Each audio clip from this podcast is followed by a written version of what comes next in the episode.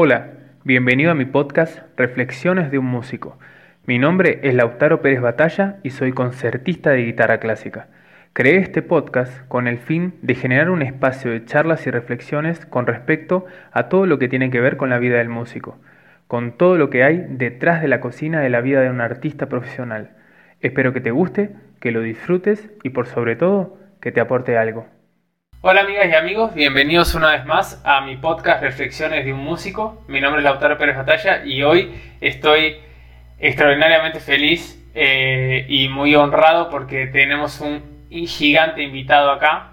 Eh, él es un gran guitarrista, un gran compositor, un referente de la música folclórica argentina en el mundo y además creó eh, el festival que si no es el más grande, es uno de los más grandes festivales de guitarra del mundo, que es el Festival Guitarras del Mundo. Con nosotros hoy el gigante Juan Falú. ¿Cómo estás, querido? Hola, hola, Lautaro. Gracias por esas palabras. A veces uno piensa que le quedan grandes. En absoluto, en absoluto, te quedan hasta pequeñas gracias por, querer estar en, este espacio, en este proyecto. La verdad que estoy, como dije, súper feliz y honrado de tenerte por acá. Te agradezco mucho. Un gusto para mí. Eh, y bueno, antes de, empezar a, charlar un poquito sobre algunas cosas, eh, no sé si querés, si tenés ganas de contarle, por si existe alguien que no te conoce, eh, contarle un poquito quién sos y qué has hecho hasta hoy. Bueno, eh, voy a intentar algo que se diferencie del tradicional currículum. Eh, soy, un, soy un músico nacido en Tucumán, una provincia pequeña al noroeste de Argentina, pequeña pero de una gran este, gran vida social, cultural, política, eh, que ha sido cuna de muchos hitos, digamos, en la historia de Argentina. Eh, en esa tierra aprendí la música tal vez por tres grandes vertientes y, todas fueron bastante informales. Una vertiente fue la, discoteca de mi padre, que por suerte eh, me la hizo escuchar. Nunca dejo de agradecerle a mi viejo esa oportunidad de impregnarme de sonidos que me di cuenta que son sonidos que marcan para siempre. Me refiero a algunas músicas que por ahí uno no las, no las conoce por sus nombres, sino por los sonidos. ¿no? Pero eran música de Mozart, de Schumann, de Chopin, eh, de Bach, eh, de muchos otros, de danzas húngaras, de Liszt, en fin.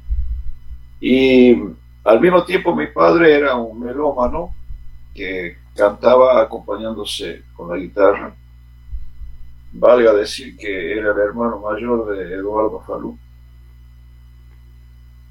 Eh, la otra vertiente es un maestro de cuarto y quinto grado de la primaria, que era un seminarista salesiano que no se había recibido aún de, de sacerdote y enseñaba y era músico pero además era una bella persona, una persona que me marcó así como, quedó en mí como un modelo de, de valores, de valores humanos, valores este, ideológicos. Fue crucial en mi vida la presencia de este maestro llamado Juan Walter. Y la tercera vía es ya en la adolescencia la guitarreada. Eh, hice unos tímidos intentos de estudiar, pero no me duraron mucho. Eso aún se mantiene en mí como una gran eh, pregunta a la que no sé responder, ¿no? ¿Por qué yo no estudié? No, no, ¿Por qué no pude asumir una disciplina del estudio? Y me largué siempre por un camino diferente al que se esperaba de mí. Eh, eso se puede explicar por cierta rebeldía, pero me parece que la rebeldía ahí está escondiendo alguna otra cuestión que espero algún día poder responderla.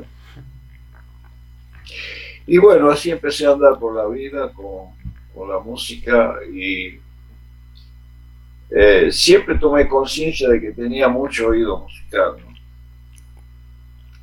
Y la tomé cuando cantaba con mi padre y podía hacer una segunda voz, o, con ese maestro Juan Walter, haciendo también una segunda voz a los, a los cantos religiosos. Eh, me di cuenta que, que tenía oído realmente y eso me permitía sacar en guitarra melodías. El otro día tuve una experiencia hermosa porque fui a tocar con la Filarmónica de la provincia de Río Negro y el director decidió este, encargarnos un concierto en vivo que consistía en la banda musical de un documental que homenajeaba al premio Nobel César Milstein. Entonces había músicos de gran calibre, digamos, como el violinista Rafael Gintoli, como el, el oboísta eh, ah, Spiller, eh, grandes, grandes músicos, ¿no? Y formaciones orquestales, ensambles, y yo estaba en el medio, porque a mí me habían encargado una parte de esa música, pero la mía era improvisada. Fue una experiencia hermosísima porque era el contraste entre el músico que está leyendo, pero muy bien, con gran calidad, y el músico que está este, sin la partitura, ¿no? pero estábamos juntos. Fue muy lindo. Y ahí yo hice una improvisación sobre la pequeña serenata nocturna. Eh, que la recordé y no la escuchaba hacía 60 años, no la escuchaba. Y era una de las músicas que yo más escuchaba en, el, en, la sala de mi casa donde mi padre me ponía discos. Eran, eran uno de los discos de Mozart y es la, que suena tran, tran, tran,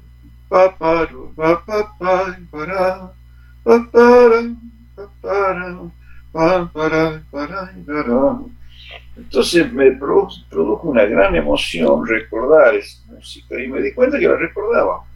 Y me puse a hacer una improvisación y inmediatamente vino la misma música pero orquestada y el, fue hermoso ese pasaje, hermosísimo fue. Bueno, eh, lo que quiero decir con esto es que esas marcas de la infancia y la adolescencia evidentemente se instalaron para toda la vida y aparecen cuando uno compone, sobre todo cuando uno juega con, con la música y con el instrumento, ¿no? Juega creando algunas ideas, algunas músicas, sonidos, melodías, y aparecen esas marcas de lo escuchado. Así que bueno, soy eso. Eh, me demoré unos 30 años en, componer así de lleno, pero finalmente se dio y no me detuve nunca más. Ahora en pandemia me di con que tengo como 200 composiciones, entre las que son para guitarra y las que son canciones y estoy realmente muy bien con esa producción, estoy escribiéndolas a todas, creo que voy a hacer un libro donde además cuente eh, alguna historia sobre cada composición. Y eso termina siendo una historia de vida. Y a la par de ese lado creativo está lo que vos mencionaste, de gestionar este, programas culturales. Siempre lo hice por una cuestión de posiblemente de formación política, ¿no? de tener siempre una, una batalla este, que quiero dar sobre lo, que sería la soberanía de, mi tierra, mi país, y el concepto de la soberanía cultural, me parece un gran concepto. Y a la par tocar, viajar y tocar, viajar y tocar, viajar y tocar, que eso no se detuvo nunca, solo en pandemia. La, la pandemia me detuvo 22 años ininterrumpidos de giras por el mundo. Eh, me costó interrumpir eso, yo lo, guardaba eso como una especie de, de rutina que no quería que se corte. Pero se cortó por la pandemia, pero bueno, parece que ya, ya se retoma ahora que, que cumplí 73 años. Y bueno, estoy bien con todo ese camino, ¿no? La verdad es que eh, estoy bien. Me ha costado bastante, pero estoy bien. De todo lo que, de todo lo que, que hablas, además de, de, volver, conocer ya la historia, pero volverme a sorprender. Y, de generar tanta admiración, me generan bastantes eh, cosas a reflexionar y preguntas que, que quiero tratar de no, de no de no pisarme a mí mismo con, la ansiedad, pero son hay varias cosas que quiero ir como, como retomando y recapitulando. Pero una, cosa que me, sorprende bastante es cuando, dijiste que nunca tuviste esa como disciplina de estudio que supuestamente esperaban de ti. y me pongo a pensar, cómo, cómo si supuestamente no tuviste esa, esa disciplina, eh, llegaste a, un nivel tan, tan elevado y tan, tan, tan bueno en, todo lo que haces. Es como que, es muy sorprendente porque eh, uno, uno, trata de, de, trabajar justamente mucho para lograr algo ni, ni, ni cercano a, a eso que, que has logrado tú. Bueno, pero a ver, voy a, responderte con sinceridad. Por un lado, eh, a mi manera he estudiado. Es sin duda. Es un modo no convencional, pero muchas, muchas horas, muchos días, muchos años de estar con la guitarra. Claro, inclusive creo que me malinterpreté, perdón que te interrumpa, sino que, que, me quería que tal vez inclusive explicaras eh, más a qué te referís cuando, cuando manifestás eso. Eh, porque sin duda justamente... al estudio sistematizado. Ah, entiendo. Eh, a la institución, a incorporarme a la institución y cumplir los programas y en fin. Entiendo. Me costó mucho. Me sigue costando, ¿no? yo cuando agarro la guitarra este, la toco, pero no, no estoy estudiando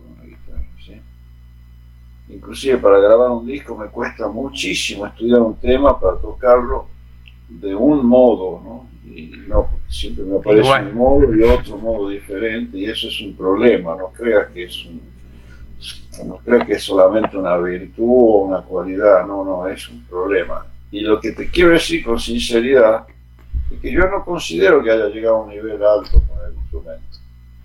Yo creo que uno llega a niveles de,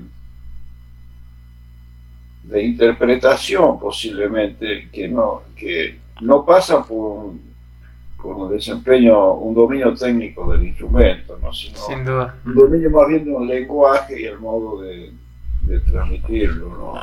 Es más emocional el, asunto. Eh, pero es un tema para conversarlo. Pero, eh, pero es muy interesante eh, que, que, tú, que, que tú digas eso porque eh, reflexionando siempre, uno siempre reflexiona sobre, sobre qué es lo que importa y, por qué uno hace lo que hace y, y, qué, y atrás de qué ir. Y, en mi caso como, como guitarrista eh, clásico, eh, inclusive admirando mucho esa capacidad que, que, que, tienen músicos como tú de poder tocar un tema 10 veces diferente, que, es algo que yo no, no sabría hacer. siempre está bueno que cuando uno se sienta a estudiar es bueno, atrás de qué voy. Y para mí termina siendo eh, absolutamente primordial justamente la cuestión de, la expresividad, ¿no? De, expresar una idea. Y obviamente que uno necesita cierto desarrollo de cierta técnica para que esas ideas, digamos, se proyecten a través del instrumento. Pero, pero me parece que es, muy sano que mucha gente escuche eh, de, alguien como vos que opina desde ese lugar, desde, desde ¿Qué, opina eso? Que, lo que, lo que importa es esa idea de expresividad de un sentimiento, de una idea, porque me parece eh, un camino mucho más eh, jugoso y, mucho más saludable inclusive de intentar transitar que, ir por un lugar que, tenga más que ver con una cuestión de, desarrollo técnico y demás. Uno podría pensar una respuesta general a esa cuestión y, y que obviamente siempre es mejor que uno se vincule emocionalmente con la música que está interpretando porque eso se transmite, esa comunicación interna que uno hace con la música se transmite a quien está recibiendo. Esto es en un sentido general, digamos. Ahora, en un sentido más particular, este, pensando en, la música que yo hago, eh, es, te diría que es imposible pensarla sin ese vínculo emocional es imposible porque es una música cargada de historia y de historias que uno ha vivido o que vivieron las generaciones que nos precedieron y se fueron transmitiendo. O sea, son músicas de la cultura de, la tierra de uno. Entonces cuando uno encara una vidala, una samba, este, un bailecito, una chacarera, una milonga, eh, está de algún modo siendo un relator de, historias, ¿no? Eh, y está transitando un lenguaje que es un lenguaje incorporado por las personas que escuchan. Entonces, eso es un, un, punto a favor en el sentido de que esas músicas, si no se expresan desde una intensidad emocional, eh, no, no, tiene ni siquiera sentido tocarlas, más, más valdría ni tocarlas. Eh, entonces, yo me doy cuenta que tocando en, mi país, me doy cuenta de los tipos de comunicación que se establecen. Pero tocando fuera del país también hay una comunicación, porque en realidad el que escucha a pesar de pertenecer a una cultura diferente, está recibiendo una información de, la tierra del artista. La está recibiendo. De algún modo está recibiendo. Es lo que uno recibe cuando escucha a un cantor eh, popular que, haga músicas ancestrales de su tierra, supongamos una música hindú, una música árabe, una música turca, una música rusa, un, violinista húngaro que empieza a tocar floreo en el violín, está toda su tierra metida en esa música. Un musulmán llamando a la mezquita con un canto. Eh, entonces hay una transmisión de mensajes que trascienden lo musical. Entonces, eso es una ventaja, pero al mismo tiempo una responsabilidad porque uno tiene que asumir que es un mensajero, tiene que tratar de ser un mensajero serio, bueno, responsable, no un chanta, no, no vender historias cambiadas, no, este, no impresionar, no, sino, bueno, esta es mi tierra, aquí va por esta samba, va por este lado. Pero son sonidos que, que están diciendo algo más que, que, lo musical. Completamente de acuerdo. Y quería hablar contigo en este, en este podcast de, algo que, inclusive em, escuché una vez eh, de tus propias palabras también decir, porque yo creo eh, absolutamente que, el, que, el, mundo sin, sin la música, siento que nadie podría no sé, ser feliz o tener momentos de felicidad si no existiera el arte, si existiera la música. Y siento que, hace eh, el mundo un mundo mejor y que, que eleva la, buena música cargada así de, historia, eleva como al ser humano y lo, y lo, eleva hacia lo, mejor, lo más lindo que tiene el ser humano, que, es los sentimientos, el amor, ¿no? Y incluso una vuelta en, en aquel festival que tuve la enorme suerte de, encontrarte en, Misiones, creo que en el 2019, si no me equivoco. Eh, te escuché decir en, tu, con, tu parte del concierto que fue increíble, que no hay nada como la música, algo parecido, ¿no? que me acuerdo que dijiste que no hay nada como la música, como una tabla de surf para solfear como las peleas de la vida.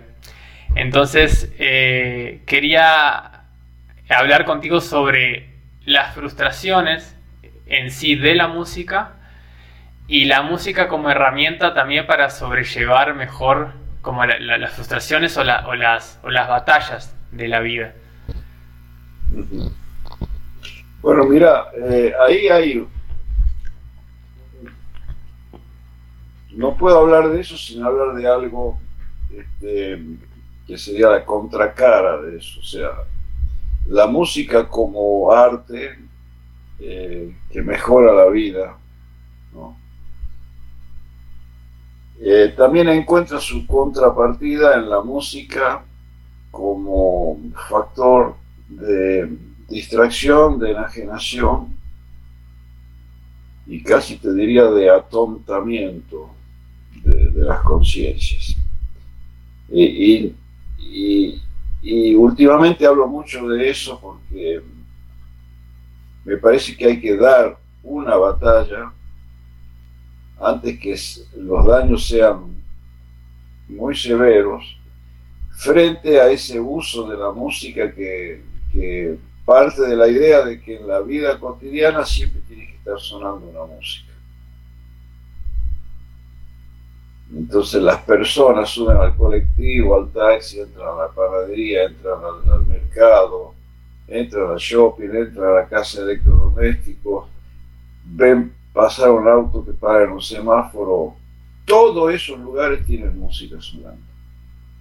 El vecino pone música, te invade la música, pasa por las paredes. Este, se usa este, y se usa música eh, basada en una tecnología de, como de la deshumanización de la música, o sea, música hecha con máquinas, eh, con una persistencia de bajos eléctricos que son como taladros, verdaderos taladros, persistentes, que suenan y traspasan las paredes, y es una locura, yo a eso lo vivo como una locura. Tengo tolerancia cero, pero últimamente no puedo ni entrar a un, a un bar o un restaurante si si entro y me, atropella esa música que suena, no. Eh, y eso me parece que es algo muy grave. Sinceramente me parece gravísimo, gravísimo. Primero porque desvirtúa el vínculo con la música. Porque el vínculo con la música es un vínculo de no solo de placer o no solo de entretenimiento, digamos, sino es un vínculo que al contrario lleva a, reflexión, a emociones, sensaciones, a compartir situaciones, a sentido de, libertad, al sentido del amor, hasta, hasta cuestiones hasta filosóficas. La música es algo este, casi sagrado en ese sentido, pero es la música que uno elige para, para tenerla consigo, no la música que le obligan a escuchar. Entonces, ese para mí es un tema gravísimo. Yo estoy seguro de que dentro de unos años, un par de décadas o algo así, va a pasar con, se van a visualizar los daños cerebrales de ese uso de la música. Y va a pasar algo parecido a lo que pasó con el cigarrillo, que se sabía que hacía mal, pero se demoró en tomar clara conciencia, en que se haga una propaganda, eh, para, para desestimular el consumo del tabaco. En algún momento se tratará de desestimular el consumo de esa música que suena como un ruido de fondo. Un ruido de fondo, sería esa la mejor definición. Eh, Bueno, eso por un lado, no quería dejar de decirlo porque creo que para mí es una batalla muy difícil además, porque es cierto que cuando suena una música agradable, A mí me pasó el otro día en un restaurante. Resulta que estaban poniendo una música, bueno, no voy a dar nombre porque puede sonar muy prejuicioso, pero era como un atropello. Y de repente uno de los guitarristas que estaba conmigo me vio a mí muy molesto. Entonces fue al de la caja del restaurante y le llevó su pendrive, donde tiene músicas, y le pidió por favor que pasen esa música. Entonces pasaron música de Carlos Aguirre, me acuerdo que otras, músicas de guitarra, eh, y se sentía algo agradable en el ambiente. Ahora, la pregunta es, ¿quién tiene derecho a decir que esa música es la buena y no la otra que estaba haciendo? El gran tema. ¿Cuál es el criterio de verdad ahí? En esas situaciones donde uno este, se imagina que tendría que haber un Estado que eduque. Porque si se deja en mano del mercado, de la industria de la música, la educación musical, estamos mal. ¿Sabes qué? Estamos mal. Eh, antes de ir a la, a la otra parte, te quería hacer una pregunta y comentar algo también. Siempre me pregunto, justamente eso que, que estabas hablando, de qué porque a veces uno escucha eh, algunos eh, tipos de música que, te, ponen hasta mal, que te, enojan. Ah". y, pero siempre está esa pregunta de, bueno, ¿qué, ¿cuál es la música buena? ¿Cuál es la música mala? Si es que existe esos, digamos, parámetros así. ¿Cuál es la música de valor y la que no? Y me es difícil eh, responder tener una respuesta como, concreta y, no voy a decir final porque creo que no hay como respuesta final de nada nunca, pero una, una cosa que pensaba el otro día como para intentar darme una respuesta a mí mismo de, bueno, ¿cuál es esa música? Pues yo sé qué música me gusta y qué música a mí me parece buena. Pero como de, hacer esa, esa de, tratar de dar una respuesta eh, sin caer inclusive en cuestiones de, de tecnicismo, inclusive de composicional y demás. Y no sé qué opinas de esto que pienso yo. Que no, yo no sé por qué, eh, digamos, no, no, es tan difícil, no es tan fácil de discernir eh, en dónde pasa eso, pero yo creo que la música de valor es la que te eleva como ser humano. Siento que, hay, hay música que, te, que uno escucha y no por decir, ah, música profunda, porque en vez de usar primero, quinto, cuarto, primero, usa eh, disminuidos y modula. No, no, no por cuestiones así, sino que hay música que tiene, porque aparte creo que también hay, hay, algunas, hay obras que, tienen una eh, majestuosidad enorme en su simpleza, pero que hubo todo un camino que se recorrió para llegar a esa simpleza eh, tan, tan fantástica. por supuesto. Y, entonces una, una digamos, conclusión eh, previa que llegué hasta hoy, y quiero saber tu opinión al respecto, es que justamente eso, hay algo que tiene la música de, valor, la música buena, la profunda, en, sus diferentes tipos de profundidad que puede tener una, obra ah, musical, que te elevan como ser humano, que te elevan y te, y te hacen querer ser mejor, te estimulan para hacer cosas eh, mejores y, para, superarte en todo tipo de sentido, desde el lugar de, una especie de, más búsqueda de paz y tranquilidad, desde el lugar intelectual, desde hacer cosas. Y hay otras... Yo creo que hay, yo creo que hay una... Posiblemente, estaba pensando mientras te escuchaba, posiblemente una de las líneas divisorias pueda ser la siguiente hay música que conectan, que conectan con algo, y hay música que desconectan. Esa música que es un atropello, ruido de fondo, desconecta, porque uno no está escuchando, disfrutando, este, por ahí sí está disfrutando, pero eso ya es otro tema. Eh, no está conectado con el mensaje de esa música. Hay obras sinfónicas que tienen mensaje clarísimos, lúdicos, amorosos, dramáticos, de epopeyas, de carácter épico, de que están, tienen un sentido. Eh, más allá de las bondades ya puramente musicales, porque qué sé yo, un Bach es un Bach, Y si hay que ponerse a discutir si, si es mejor que, una música pop de, ahora, no, yo ya ni discuto eso.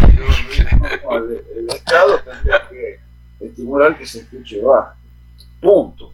Don Jobim este, eh, y la música consagradamente este, buena en el sentido de que una música inspirada, nacida para ser escuchada, para ser vivenciada y para conectarse con ese mensaje. Ahora, hay otras músicas que no conectan, lo que hacen es desconectarse, de que se desconecte con la realidad de la persona y que genera la necesidad de que esté sonando siempre. Ese es el punto de daño, porque se desnaturaliza. Uno, uno por más amante que sea de la música, no está necesitando que suene todo el tiempo. El que ama la música ama también el silencio de la música, la interrupción de la música y esperar que regrese la música. Pero cuando suena todo el tiempo, hay algo que se está dañando en ese vínculo. Y eso es un mecanismo de enloquecimiento, es una locura. Y el mejor ejemplo de que es una locura es que cuando la música suena fuerte, que suena todo el tiempo, nadie tiene la necesidad del silencio. O sea, esa música si se, si se apaga de golpe, porque uno se enojó en el bar y dice, hermano, saca la música y la saca, no provoca un alivio, que sería lo esperable. ¿Viste? Cuando hay mucho ruido, que se apaga el ruido, provoca un alivio. Bueno, no provoca un alivio, entonces estamos ante una metamorfosis de los reflejos básicos. Eh, por eso digo, es, es como un sistema de dominación. Entonces, ¿qué libertad hay en, en, personas que reciben la música y que ni siquiera se alivien cuando la música deje de sonar? están sometidos a ese ruido. Es lo contrario de la libertad. Por eso hay, hay parámetros para, para dilucidar esta cuestión. Pero lo que pasa es que nadie se está tomando el laburo de, estudiar en serio el asunto desde un punto de vista antropológico, sociológico, psicológico, económico, etcétera, etcétera, porque es un problema muy serio. Eh, que tendría que traducirse en leyes, en leyes muy bien fundamentadas y en, y en prácticas en consecuencia. O sea, que existan lugares donde no se pone música de prepo, para que el derecho al silencio. Claro. Entonces, hay, ese es un tema, para mí, un tema de los más importantes. Y yo creo que si hay una batalla cultural que dar, esa es una de las, de las que me parece más importante. Ahora está lo otro, la música, como la planteaste al principio, el sentido más entrañable. ¿no? Eh, eh, ¿Qué puedo decir sobre eso? Eh, uno, uno, ¿Qué no puedes decir sobre eso? Claro, este, la música, a ver, yo no creo ser diferente a la mayoría de las personas que aman la música. O sea, la música nos atravesó los momentos de dolor.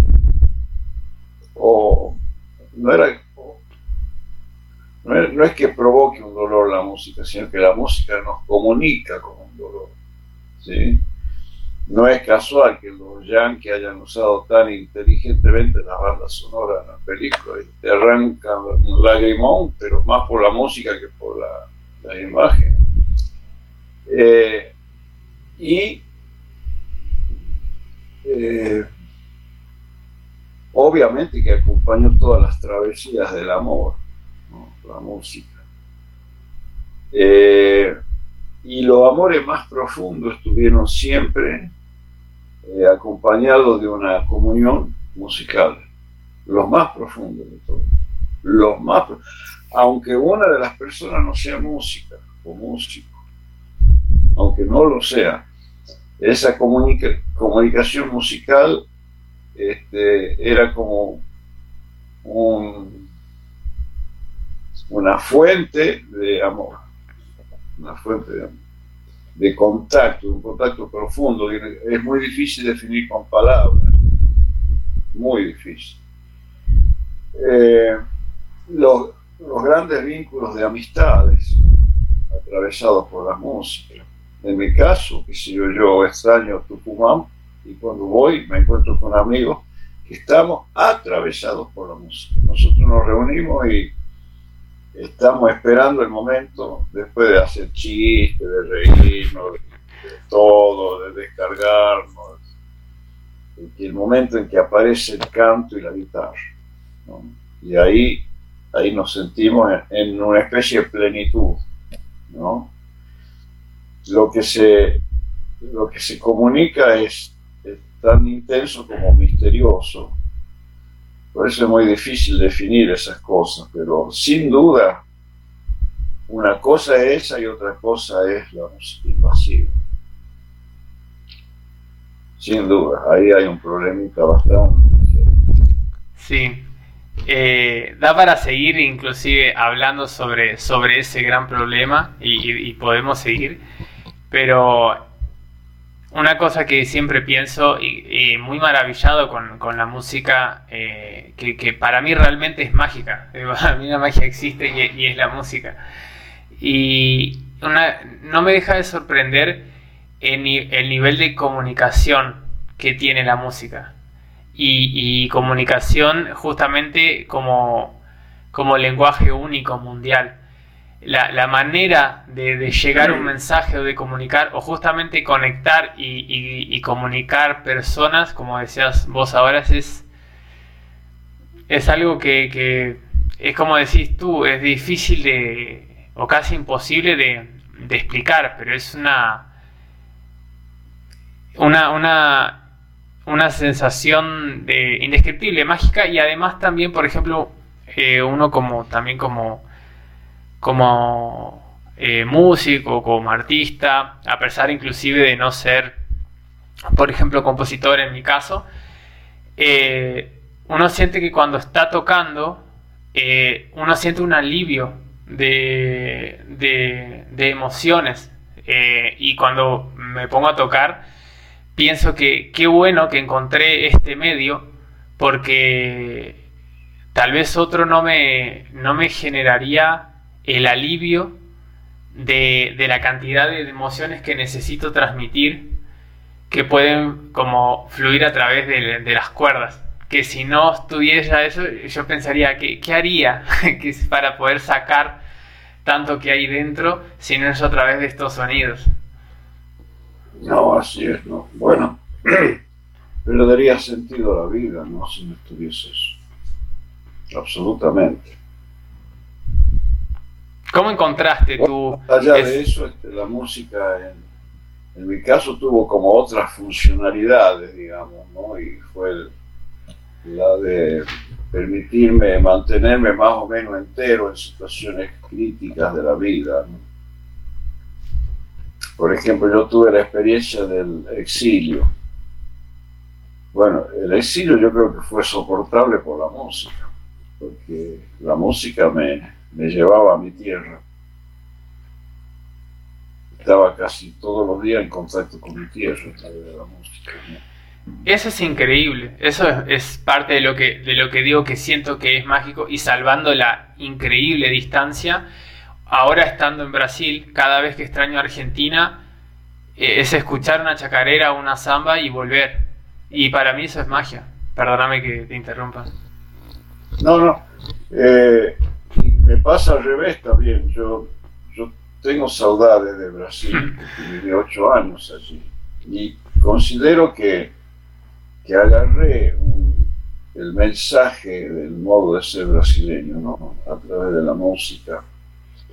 Pues siempre sentí yo una gran melancolía en la música brasileña. Y, y estoy seguro que cuando yo estoy jugueteando con la guitarra, me salen sonoridades que tienen que ver con las músicas más lentas y melancólicas de Brasil. Estoy seguro de eso. Eh, o sea que la música es un ida y vuelta ahí de, comunicaciones muy poderosas. Eh, ahí se entrelaza con los recuerdos, con las vivencias, pero uno, uno es protagonista de, ese quehacer musical. Uno lo hace, lo elige, lo, lo valora, lo cuida. Pero lo otro que yo digo es cuando uno ya no es el protagonista de eso, sino que recibe, recibe, recibe y recibe. Y cuando se calla, no se alivia. Entonces ahí estamos ante un problema. Pero bueno, eh, eh, también tuvo ese sentido, ¿no? La música de como una especie de tabla de salvación de la locura, ¿no?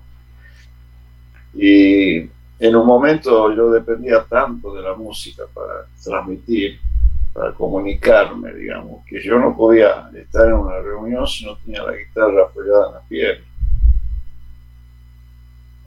y ahí me di cuenta de que tenía que parar la mano un poquito porque era demasiado neurótico ¿no? Era como la música como una especie de... Hay una definición del psicoanálisis que la de frente a la fobia, en este caso sería la fobia de, tener que conversar. de no tocar, de no estar con la guitarra.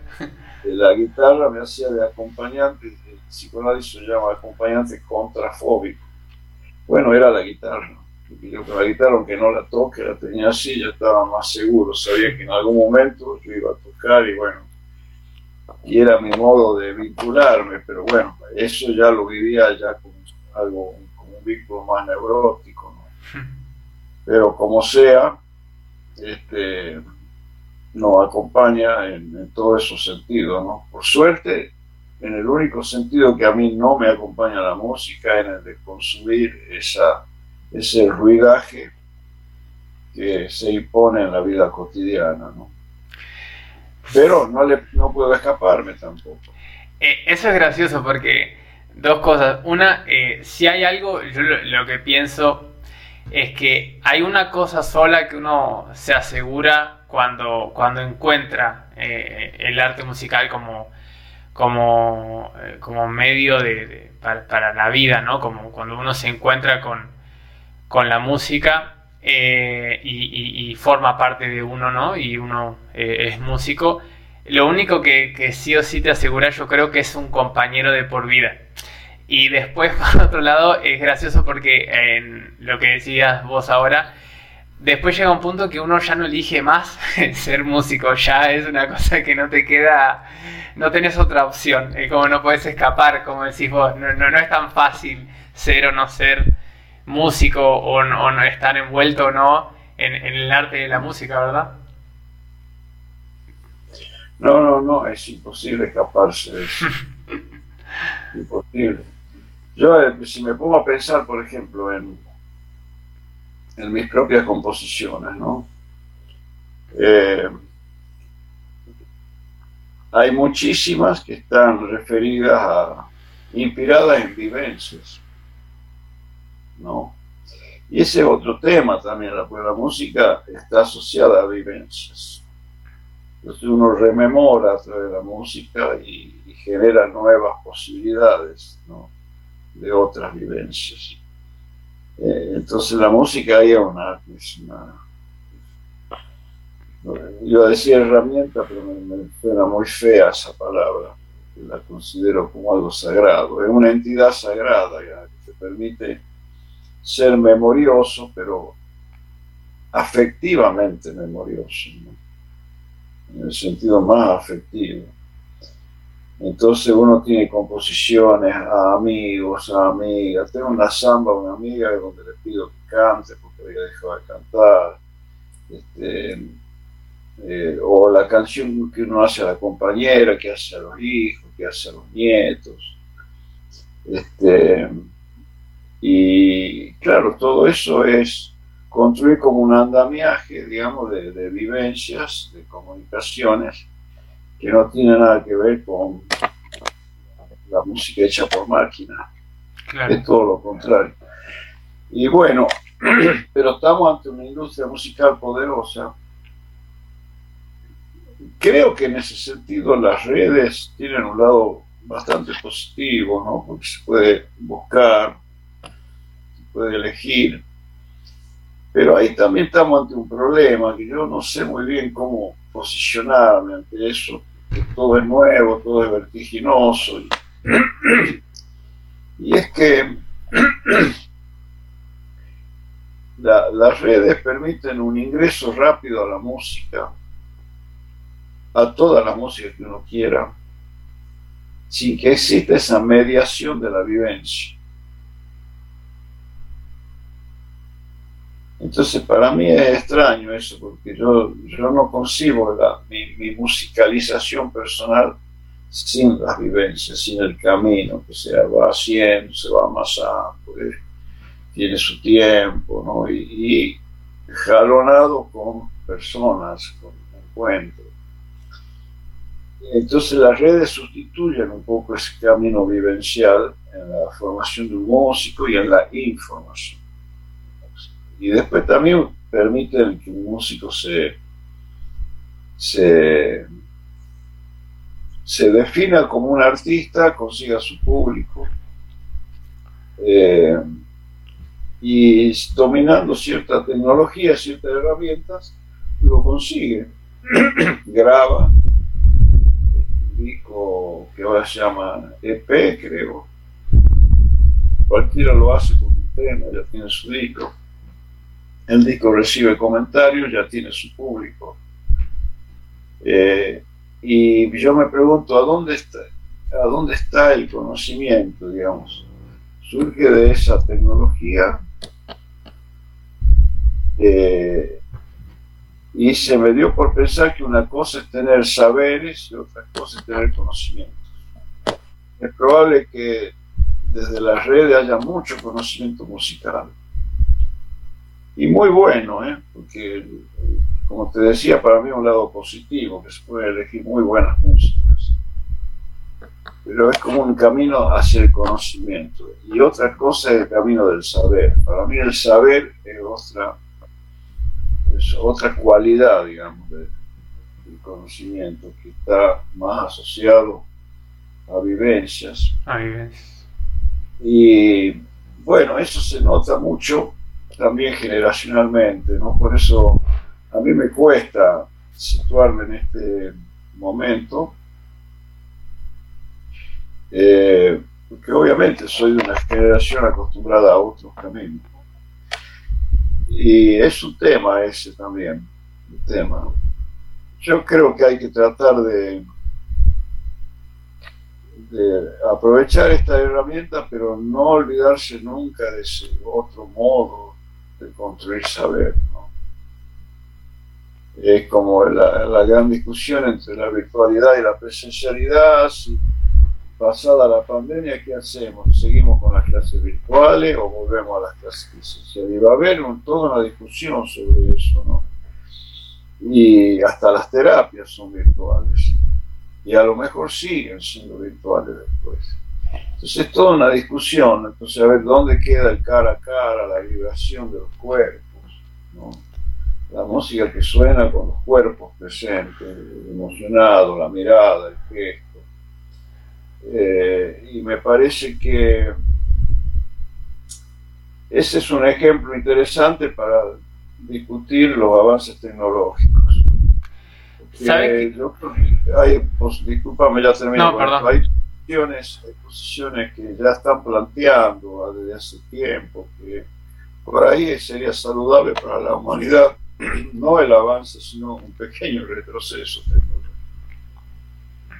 Claro. Sabes que de, todo lo que estás hablando, eh, hay varias cosas que, inclusive me, eh, sería interesante que, ahondemos un poco con la cuestión de la tecnología y que aporta y que resta. Eh, en eso también tengo mi, como mi, postura hasta ahora. Pero con lo que decís vos de lo último que decías de la cuestión presencial, la cuestión virtual, eso es una de las pocas puntos, uno de los pocos puntos en los cuales estoy tranquilo, ¿sabes? Porque para mí es, eh, nunca va a dejar de, haber eh, lo presencial porque es cuando uno lo vuelve a vivir, notas sin ninguna duda que por más tecnología que haya, no, no hay una similitud. Y, me acuerdo que hace poco con, mi novia acá fuimos a la sala San Pablo a escuchar una, obra de, de, Brahms. Eh, Y uno siempre está escuchando, siempre pongo música y me, y me, porque también escuchar música, de hacer el ritual de sentarse a escuchar música, no hacer más nada que escuchar música, eso es escuchar música de verdad y no que esté de fondo mientras lavas platos. Pero cuando eso yo lo hago muy a menudo, claro. Pero cuando fuimos a, a esa sala y después del primer concierto post pandemia, la diferencia era tan grande y era y era y es tan, es tan lindo y aparte a mí me generó esa sensación de esa cuestión también media mágica que tiene la, música que parecía que en, ese momento y en esa estructura tan bonita como es la sala San Pablo y los músicos ahí tocando y uno presenciando y toda esa vivencia da la sensación de que, de que el mundo para en ese momento aunque sabemos que no pero a uno que está dentro de, de ese concierto parece que todos los problemas y todas las catástrofes y todo lo que pasa en el mundo para por ese rato. Y en ese momento da la sensación de que no está pasando nada, de que está todo bien, de que estamos como en la isla de utopía y está todo, todo genial hasta que uno sale. Y eso no pasa por más eh, video con sonido, con super tecnología o lo que sea que tengas de forma remota, eh, asistas, no, no pasa. Entonces, eh, en ese sentido, es, uno, el único punto que, me deja tranquilo de que sé que no, por lo menos lo que pienso es que no, no, va a haber algo que lo venza, esa cuestión de la presencialidad. Después otra cosa es hablar de los pros y contras de la tecnología, que ahí también podemos hablar un montón sobre eso. No sé qué opinas de eso que dije. No, no, estoy totalmente de acuerdo. Igual tengo mis prevenciones, yo no, no digo con la tecnología, sino con los cambios de, de vínculos con la música que produce la tecnología. Por ejemplo, últimamente, cuando uno va a un estudio de grabación, se filma.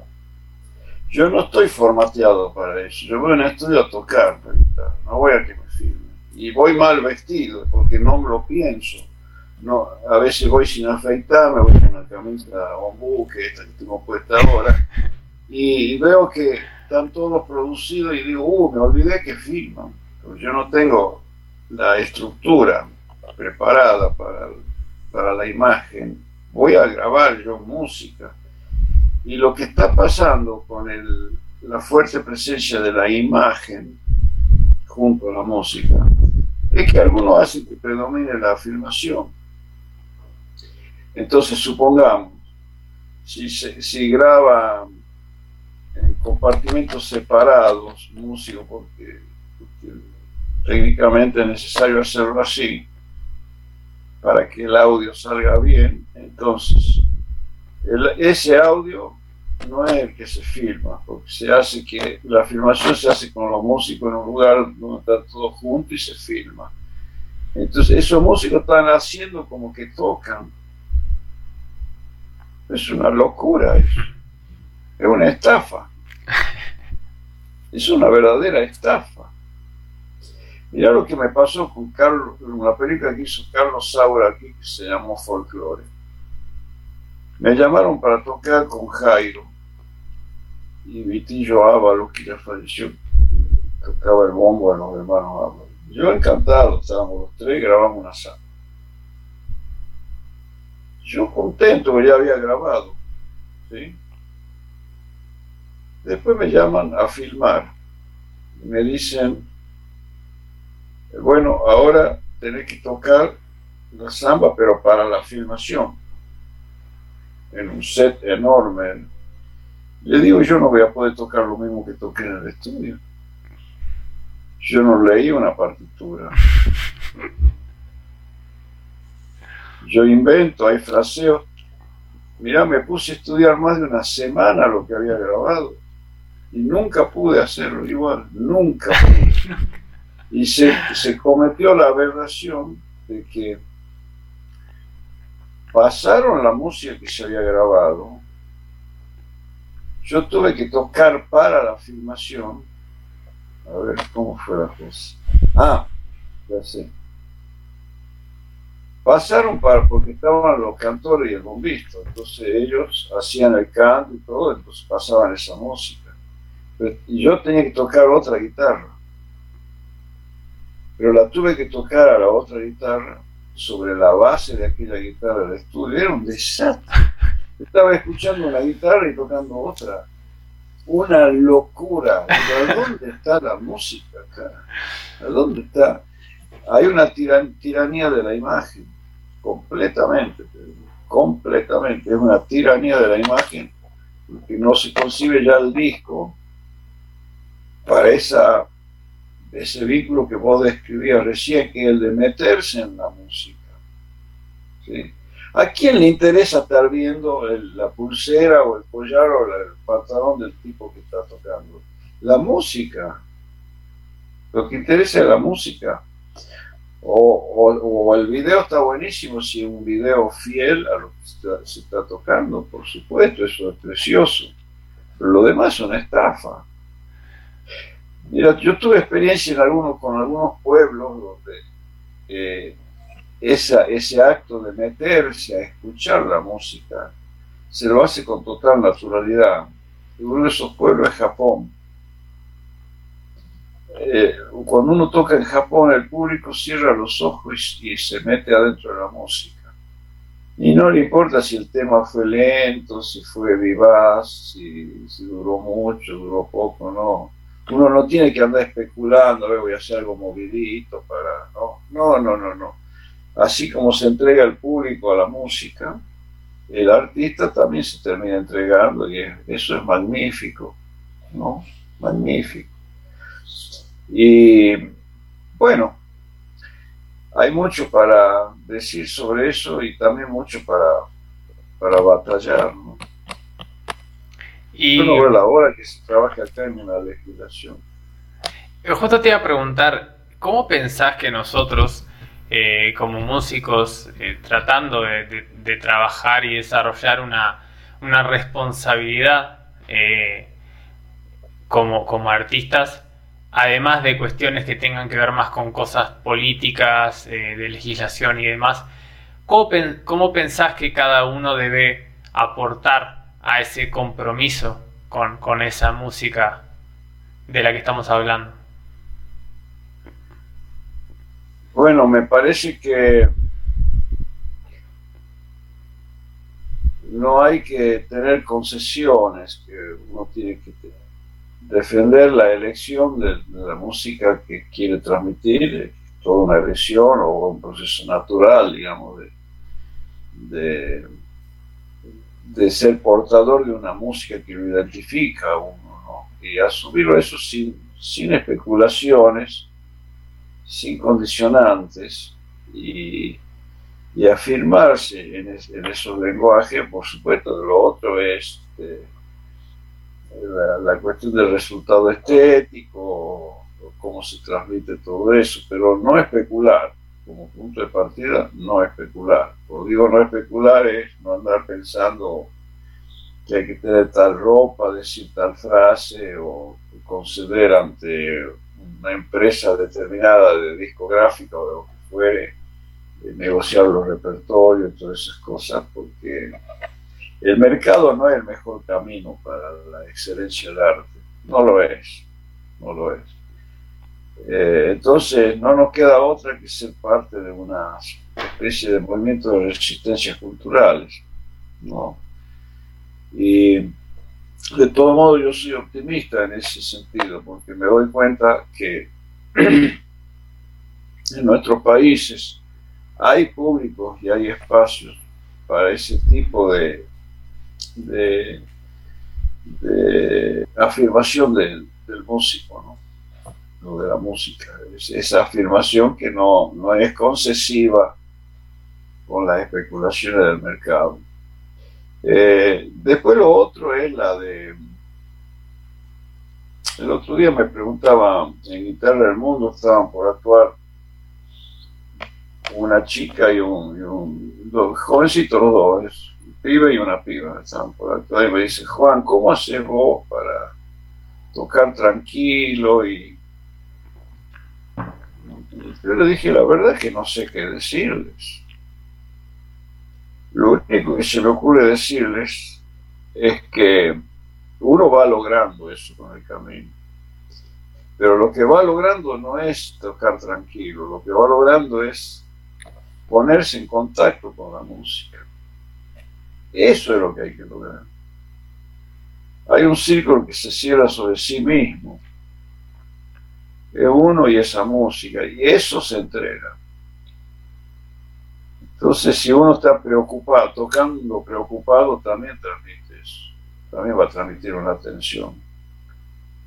Y bueno, entonces en ese sentido la música me parece que tiene que, ya hablando de la música como que hacer, ¿no? de músicas y músicos, me parece que hay que apuntalar, digamos, ese lado vivencial, donde la música se transmite sin, pensar en cuánto va a rendir esa música, sino que fluye en un contacto que tiene emociones, vínculos emocionales, historias, afectos, afinidades, identificaciones, ganas, lo lúdico, todo eso, todo eso que ocurre, digamos, tiene que seguir siendo una escuela. Es, es como, a ver, la maravilla del flamenco, cuando hacen la rueda y empiezan a hacer la música, y todo el mundo está como en una misa. ¿no?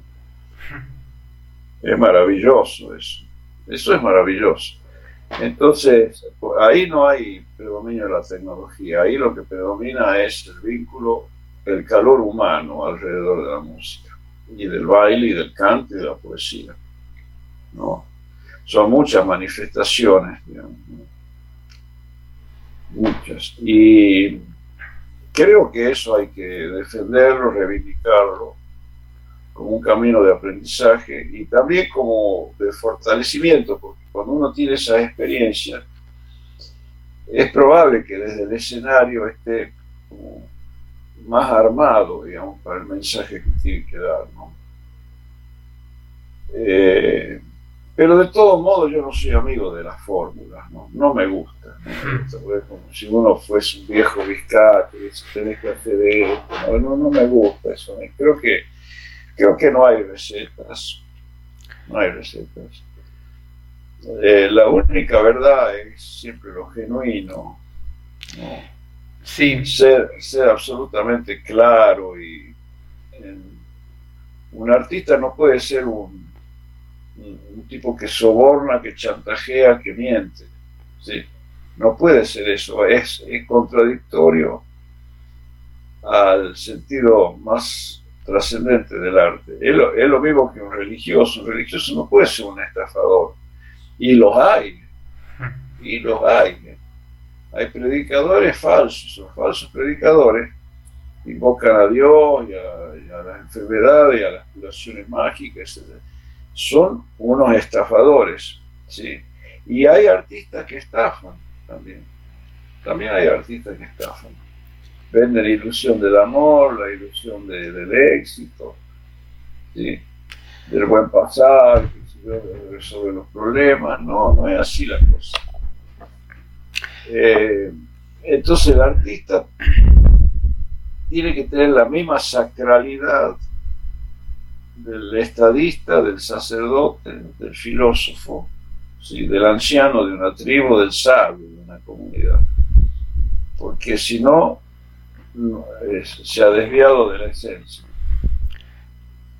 Cuando hablabas de, de lo que te habían preguntado, ya eh, estos jóvenes que tocaron en, guitarras de mundo te preguntaban cómo hacías para tocar tranquilo.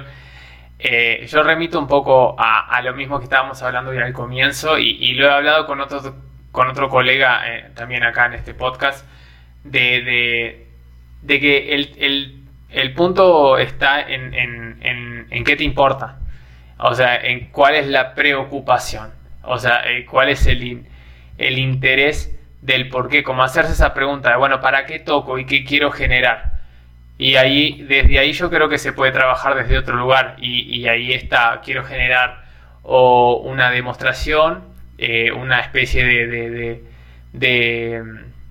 de, de demostración de, de, cualidades o quiero transmitir un mensaje, ¿no? Y desde ahí yo creo que, se puede empezar a, tener como más herramientas para poder subirse al escenario. Eso ya hablando específicamente del escenario, después con lo que decías de, esa cuestión de las recetas, yo creo que sí, lo más interesante es compartir las vivencias, más que, más que esa cuestión de, bueno, las recetas así, porque somos somos tan, todos tan parecidos y tan distintos al mismo tiempo, ¿no? Que, es, imposible que hayan recetas eh, para, digamos, para las fórmulas de la, y más que nada para las fórmulas de una manifestación artística, ¿no?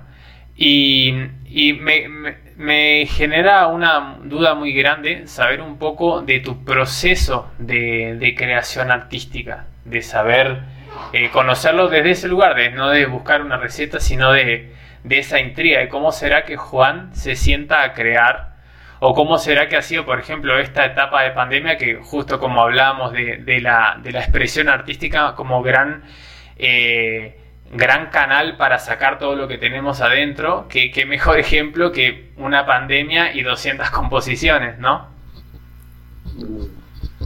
Bueno, eh, la creación y no tengo, para mí no es algo que pueda explicarse, porque es algo que surge de una necesidad interior. Tampoco es que uno se proponga ser compositor. En realidad, en un momento de mi vida yo, me, yo quería ser compositor, pero también me di cuenta que eso sale o no sale, ¿no? Eh, creo que en mi caso salió. Eh, puede sonar un poco pretencioso que lo diga yo, pero yo soy muy autocrítico. Entonces, si yo digo que tengo 200 composiciones es porque las decidí aceptarlas, lo cual no es fácil. Decidí aceptarlas porque soy muy autocrítico. Eh, y es una necesidad interior. Este, tuve momentos de mi vida en que había un letargo, un adormecimiento de la composición y yo me angustiaba, pensaba que me había estancado, que me estaba empobreciendo, un vacío, hasta que aprendí a esperar que la, que la cosa surja, aprendí a esperar, porque la, la posición más compulsiva, digamos, de tener, de veras, el deber ser y tener que componer, ¿no? esa compulsión eh, no, no es la mejor compañía para, para que salga lo creativo. Lo mejor es que fluya y que uno se permita este, la, la, creación y los momentos de no creación también. ¿no? Eh, no, no sé qué más decir sobre eso. Eh, lo que sí, lo que sí me ocurre a mí es que mi fuente de, creación musical es el folclore argentino. O sea, no sé si yo podría ser un compositor así fértil si me dedicase a otros lenguajes. Yo creo que no decididamente creo que no. Ahí sí yo hubiese que tener otra formación para incursionar en otros lenguajes. formación sí, creo que sería posible. Pero así con mi, con mi formación, tal cual yo te la, te la definí, eh, lo que me sale es lo que es parte de mi, de mi mundo memorioso, mi mundo cultural, mi cuna, mis afectos, mi tierra, mis paisajes, mi ciudad, en fin. Eh, es eso. Y por suerte, eh, nuestro país tiene un folclore diverso, rico y con, está lleno de referencias extraordinarias que ayudan al compositor, ayudan muchísimo. Yo tuve un periodo de una gran dependencia del sentido estético de Eduardo Falú. Una gran dependencia, eso era un problema que lo tuve que trabajar bastante yo. Hasta que fue saliendo el Juan, saliendo, fue saliendo el Juan y, pero me costó eso, porque los, los modelos pueden ser a veces eh, estimulantes y otras veces pueden bloquear la, creatividad. ¿no? ¿Cómo hiciste para, para eh, hacer eso, ir, ir, sacando el Juan? Porque es una influencia grande, eh, Eduardo, ¿no? Como para poder... Muy grande, sí, era como salir de eso. Un peso así. Y además con una gran admiración, ¿no? Enorme, enorme, que la sigo teniendo. No, no sé cómo hice, creo que sí agradezco que lo haya hecho, nada más, porque mm, entiendo. Mm. tener ese peso de casi como que estar condenado a una especie de locura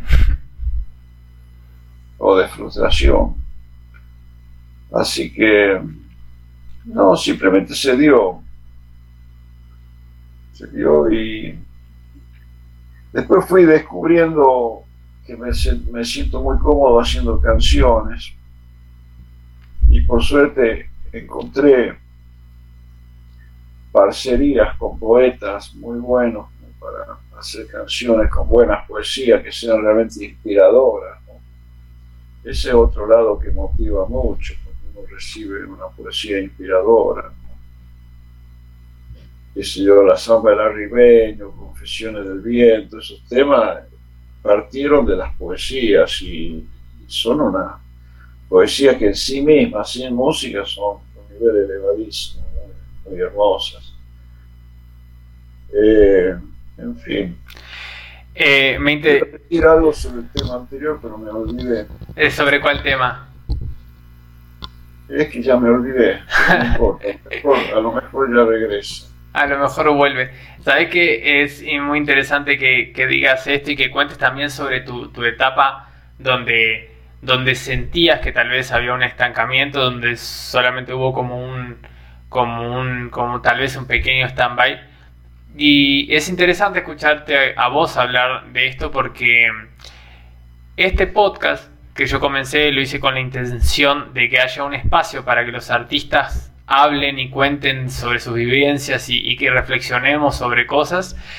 Y justamente entre, entre las razones, eh, la, la intención principal es eh, brindar como una especie de, compañía, barra apoyo, barra eh, tipo no, estamos solos, sino que estamos todos juntos tratando de ver cómo, cómo, cómo caminar eh, por este sendero con, la música de la mano, porque a veces uno piensa que, que y estoy seguro que muchos que van a escuchar se van a sentir identificados con este sentimiento, de que cuando a veces uno tiene frustraciones, momentos donde se tranca, momentos donde... Y, a nosotros que nos apasiona tanto y nos importa tanto la música, cuando eso está mal, se nos cae toda la estantería. Y, a veces uno suele pensar que los problemas de uno son solo de uno, como que solo a nosotros nos pasa. Eh, solo, solo, a mí y a nadie más me pasa esta frustración o este problema. Y, y está bueno escuchar que inclusive hasta grandes maestros como tú también han tenido sus momentos en los cuales eh, no fue una cuestión, y también eh, toda esta cuestión de, la, de, las redes sociales y, la tecnología está estilando mucho esta nueva filosofía de la hiperproducción, de ser una especie de máquinas, y yo creo que es muy bueno escuchar que, grandes maestros eh, que uno admira y y decir también eh, son humanos y también tienen sus momentos de, diferentes, digamos, eh, estadios de, la producción artística, de la aspiración, etcétera, ¿no? Sí, yo, yo creo que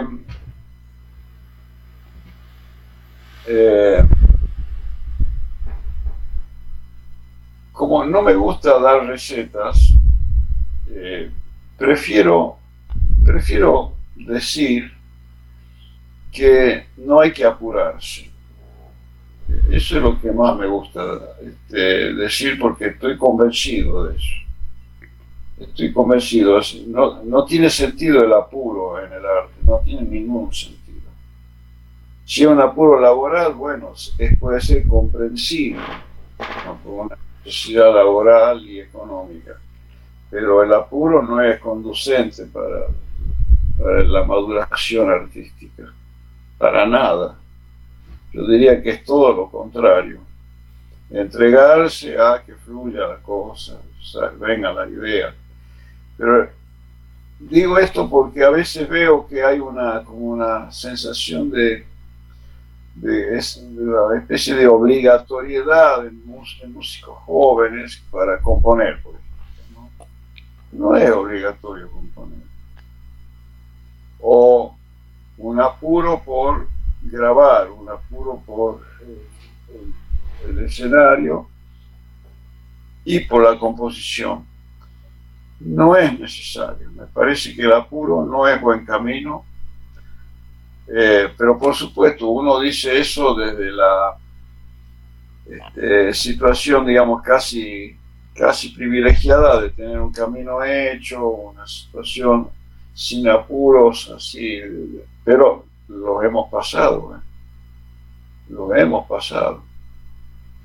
Y conozco muchísimos artistas que yo respeto entre los, eh, como, como, como a nadie, respeto muchísimo, algunos ya no están, eh, y la pasaron mal eh, desde el punto de vista laboral, desde el punto de vista económico, pero nunca negociaron esa este, capacidad artística con sus propios tiempos. Y a veces se hacía un tema y el tema estaba ahí esperando su destino. No es que se hacía un tema estaba a ver, buscando desesperadamente al, director del sello, al director artístico de un sello, a un intérprete, a lo que sea, aquí tengo un temita, que fue una práctica muy, muy difundida desde que los derechos de autor este, se consolidan y, la industria se consolida y por lo tanto se pueden vender muchos discos, reproducirse discos a la radio, etcétera, etcétera, etcétera. Entonces eso va por eso digo, la influencia del mercado a veces es nefasta, porque eso generaba un modo de componer que era a ver qué se puede vender. Después el compositor que buscaba qué intérprete me va a tomar el tema o si no era el propio compositor su, intérprete. Y así, eh, en cambio, esos músicos que uno admira, eligió como compañero de ruta, jamás pasaron por eso y se la bancaron. ¿eh? Yo me banqué años de muchas muchas limitaciones económicas, muchas, ¿eh?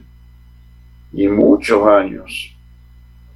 Pero bueno, en la cuna hay una definición y una vivencia de la música que es absolutamente imposible de modificar. Es imposible. Eh, entonces, este, se me ocurre eso, que el artista tiene que tener algo de filósofo en el sentido del manejo del tiempo, de preguntarse por el tiempo, qué al final de cuentas el tiempo, qué es la vida, qué son estos sonidos y, y, dejar que la cosa fluya de un modo más, este,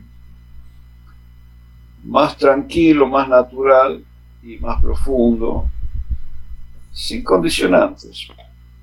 Y muchas veces eso significa que la música es un modo de vivir y no un modo este, necesariamente de recurso económico y laboral. Es un modo de vida.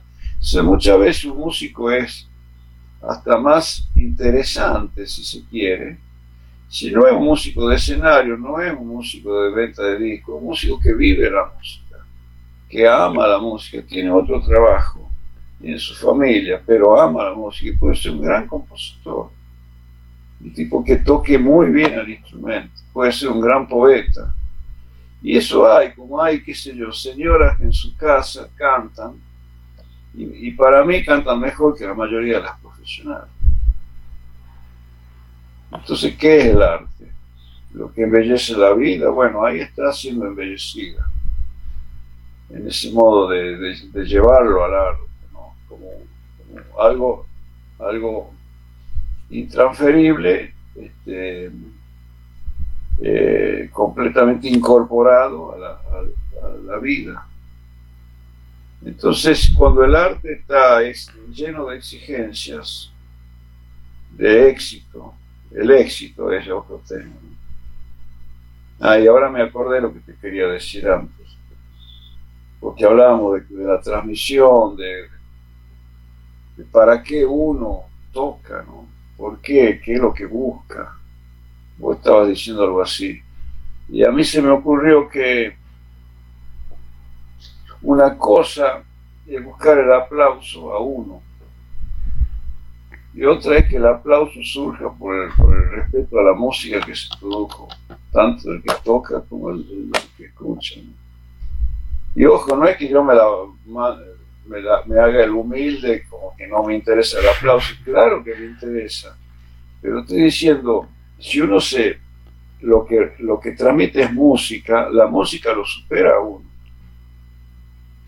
La música lo trasciende a uno. Entonces el aplauso es a la música. Ese es un concepto interesante, porque implica una, todo un trabajo de desarmar un poco los narcisismos, ¿no? Eh, que yo también lo tengo que hacer. ¿eh? Creo que todo el mundo lo tiene que hacer. todos. Eh, pero por lo menos de estar atento, ¿no? porque no hay nada más interesante que es tener un sentido crítico, alguna posibilidad de introspección, de mirarse hacia adentro, ¿no? para, para lo que se llama la, la, maduración, ¿no? el crecimiento. Sin un sentido crítico y autocrítico no hay crecimiento. Y a veces desarmar esos nudos ahí del narcisismo es muy interesante y permite que, el arte se ponga por encima del artista. Estoy tan de acuerdo con lo que decís de que, que el arte trasciende al artista.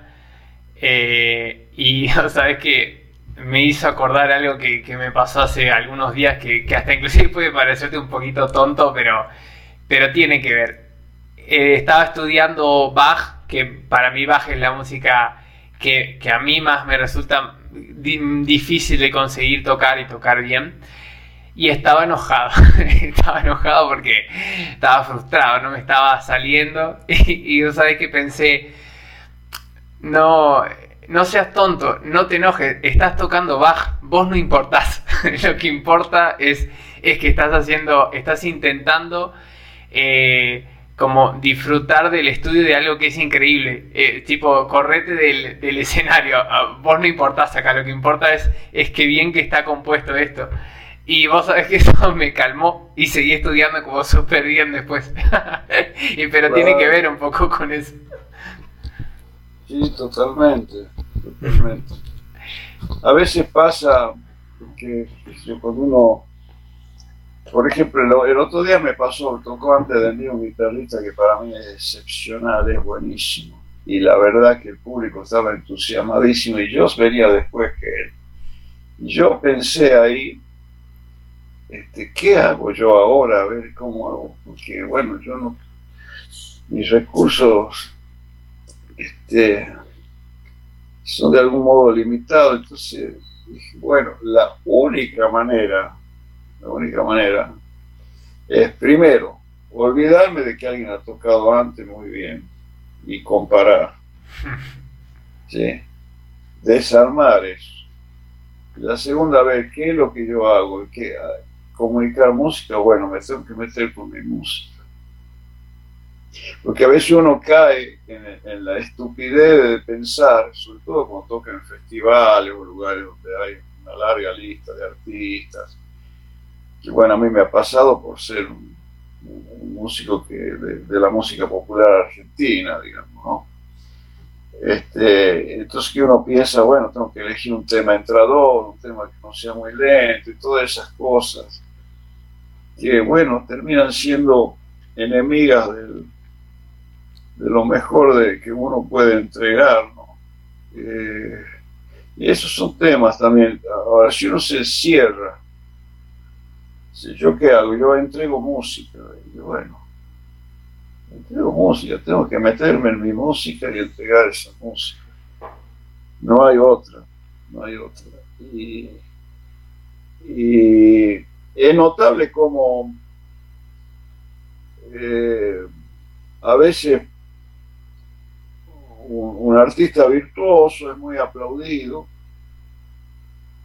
y después aparece un artista muy sencillito, muy sencillito, y a lo mejor no es tan aplaudido, pero conmueve más. O sea, lo que se lleva el público es que escuchó a alguien que mueve mucho los dedos y otro que lo emocionó profundamente. Así que son muchas cosas que uno va aprendiendo, pero en general todas van, apuntan a la misma dirección, la dirección de, lo genuino, del respeto por el arte y de cerrar ese círculo de una comunión sagrada entre uno y la música y entregar eso a que está escuchando. Creo que va por ahí la cosa.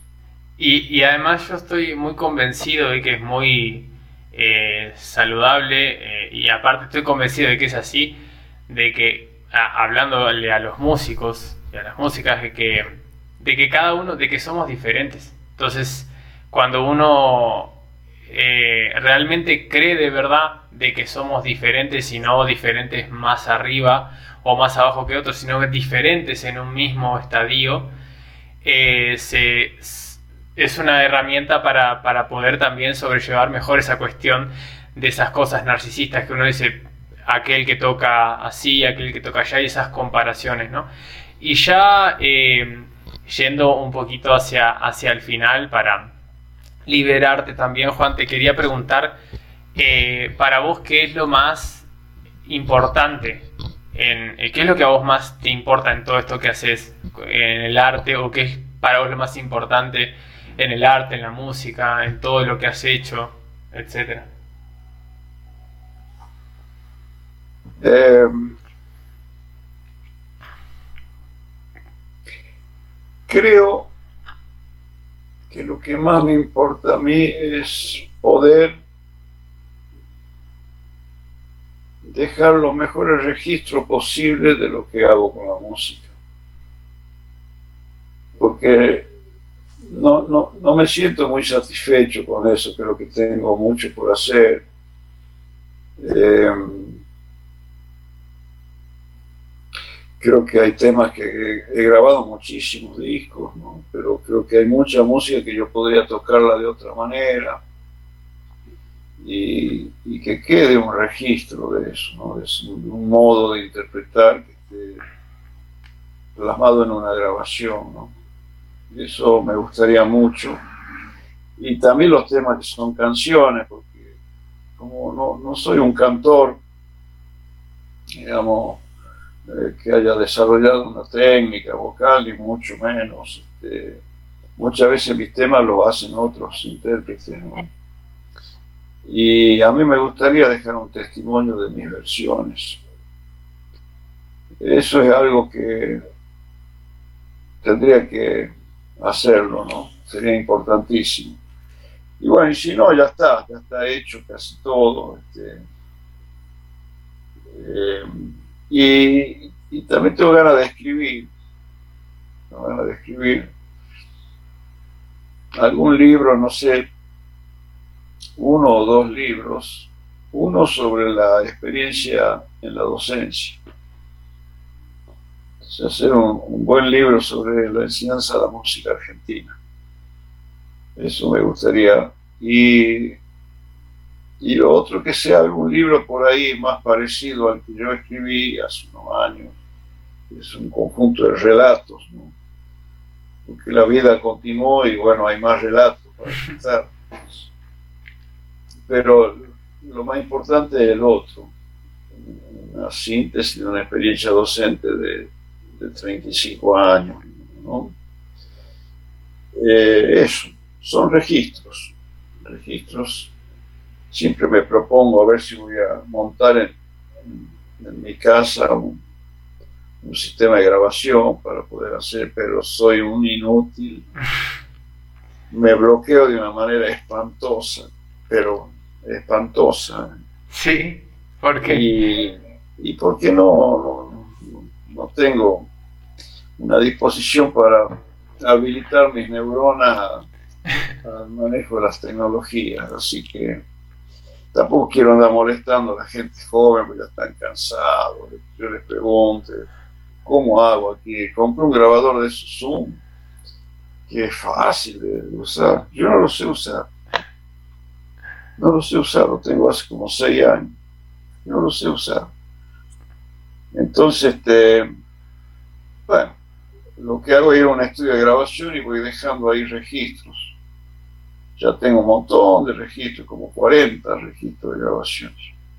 Y voy dejando. No me interesa que salga un disco, sino que quede el registro. Pero ya como esto se, se parece mucho a hablar de un testamento, mejor lo dejemos ahí. Está bien. Eh, que hablando eh, muy egoística, egoístamente, qué importante sería para todos nosotros que, que quede eso, y, los libros, los, los registros y, los libros. Eh, y bueno, Juan, te quiero agradecer un montón, no te quiero robar más tiempo. Hemos superado la hora y media, creo. Eh, te agradezco un montón por, por, haber participado en este podcast. Eh, realmente es un honor para mí y, te espero cuando quieras en, en un próximo en, un segundo capítulo. Bueno, bueno, con mucho gusto. Gracias a vos y mucha suerte ahí con el proyecto. Un abrazo. Bueno, amigas y amigos, esto ha sido un gran capítulo con gran maestro Juan Falú. Esto es Reflexiones de un Músico. Mi nombre es Doctor Pérez Batalla. Gracias por escucharnos y nos vemos en el próximo capítulo.